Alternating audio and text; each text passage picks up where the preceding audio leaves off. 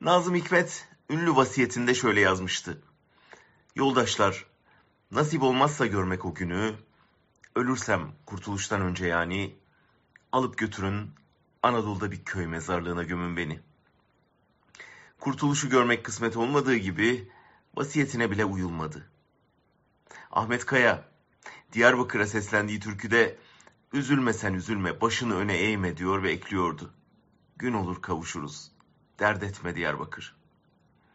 O da Diyarbakır'ına kavuşamadan göçtü.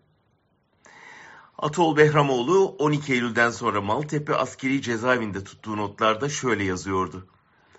Belki 100 yıldır tekrarlanıp duran bir senaryonun yeni aktörleri gibiyiz. İyi ve akıllı insanlar belli dönemlerde hapse atılıyor, işsiz bırakılıyor, posaları çıkarılıyor ya da öldürülüyor. Türkiye'de Aydın'ın neredeyse değişmez yazgısı. Bu yazgı nedeniyle kim bilir kaç aydın, kaç yazar fikrinin çiçek açtığını, hürriyetin sokaklarda dolaştığını göremeden göçüp gitti bu dünyadan.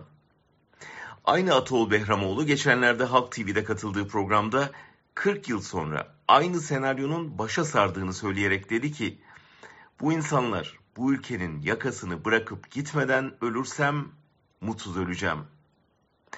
Dedi sonra da bu ülkeyi yaşanmaz hale getirdiniz. Yazıklar olsun size diye beddua etti. 40 yılda bir arpa boyu yol gidilmediğini gören, daha geçenlerde üniversitedeki kürsüsü elinden alınan bir aydının isyanıydı ekrandaki.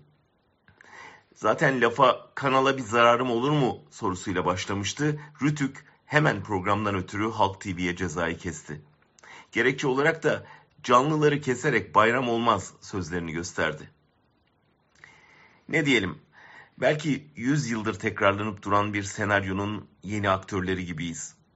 İyi ve akıllı insanlar belli dönemlerde hapse atılıyor, işsiz bırakılıyor, posaları çıkarılıyor ya da öldürülüyor.